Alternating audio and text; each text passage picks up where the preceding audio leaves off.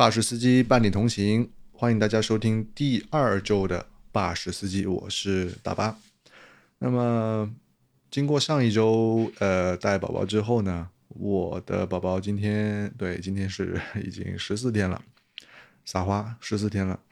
然后上周的话，也不是上周了，就本周，呃，有这个社区工作者来到家里面做家访。做家访的时候呢，会给宝宝测黄疸。黄疸就是一个新生儿的这个胆红素会因为比如说照阳光不够充分呢，它可能会显现在他的身体之上，会出现这样的问题。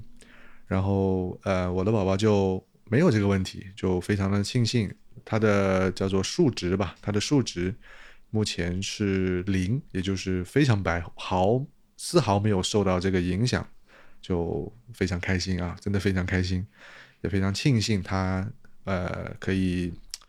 就是长得这么好，这然后就是呃你知道给小孩子喝奶的时候，他其实是会胀气嘛，他肚子会会慢慢的胀起来，呃因为牛奶奶瓶排气不够充足的时候，它就会吸入更多的空气，那么吸入空气之后呢，呃会造成宝宝的这种胀气。会吐奶，会闹觉，会腹胀，然后甚至会影响他的排便，这就是非常非常多多方面的这个这个影响。那么目前为了解决他有一点点胀气的问题呢，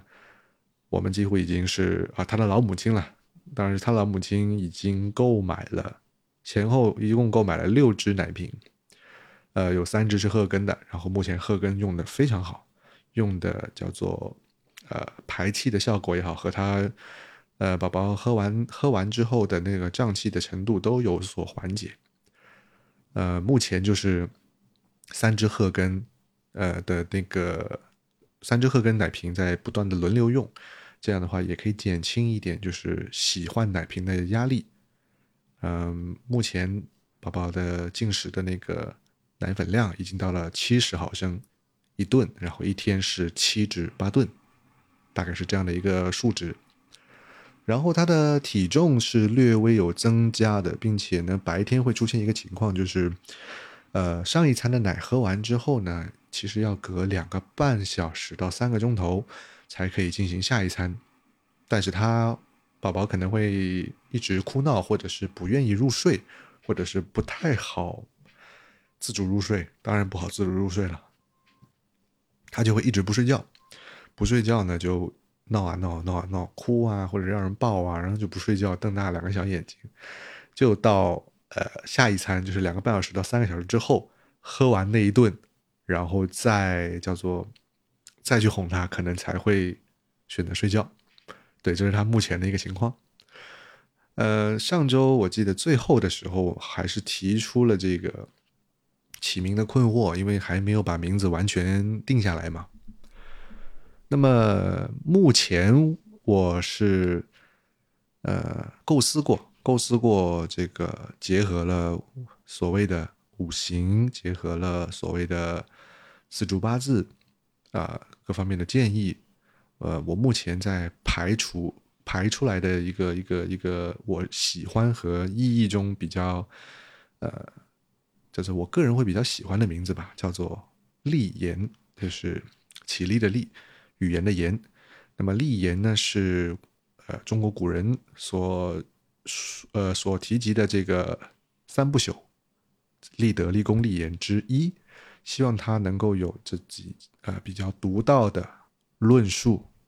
这是比较深远的一个话题了。我当然觉得，如果立言从表面上来看的话，我希望他是言之有物的，希望他有独立自主的思考能力。虽然是女生，但。也不知道，虽然是女生，这话说多难听，对吧？就是我觉得男女是一样的，呃，行走江湖之间，这个屹立于人世之间，都得要有自己，呃，自信、自强、自立的一面吧。对，无论男孩女孩，我很喜欢立言这个名字。啊，我现在这个名字已经进入了，就是等于是最后选择的快车道，等待。呃，我的岳父，等待我的岳父，呃，他的一些看法啊，然后我们可以综合一下，也许这个名字就是最终宝宝的名字。嗯，大概率就是这样。呃，本周还有一个事情是为人母之后关注到的，让我会心里比较呃不舒服的，就是齐齐哈尔的那个体育场坍塌事件。再说一遍，齐齐哈尔体育场的坍塌事件。嗯，具体事情我相信都可以在网上找得到。那么是因为我初为人父母，能够呃，我觉得可以比较直接的。从新闻文字和一些图片视频中感受到，呃，比方当事人的父母他们的心情和状况带给自己的一些触动吧。我觉得养育养育孩子这件事情本身就是不容易的。那么所有的安全事故都不是父母想要，没有任何一个父母会想要。或者是会在心中做好这样事情的预案，做不到的。对，那么我也特别希望，呃，无论是各行各业吧，跟儿童、跟少年、跟学生有关的行业们，他们的安全问题，无论是食品安全、呃，建筑安全、思想健康。这方面我真的是都挺希望能够做好充足的准备，去保护好未成年人，保护好每一个未成年人，保护好他们的权益、他们的人身安全、他们的心理健康、他们的食品安全。因为父母的父母的感知是和孩子是深深的捆绑在一起的，是没有办法拆开的。那么，我也希望。这样的事情今后不要再发生，然后也希望，呃，当地政府教育局能够妥善的将受害人的家属们安抚和啊，叫做持续的去跟进和追责这件事情吧，给到呃所有遇难的人们一个一个交代，没有完美的交代，只有一个呃。我觉得要无愧于自己良心的一个交代吧，比较比较比较能够 能够这样去表达吧。呃，是，那么本周就先聊到这里吧，因为呃，孩子第二周还没有特别多、特别多、特别的事情，那么就先聊到这里，大家再见了，拜拜。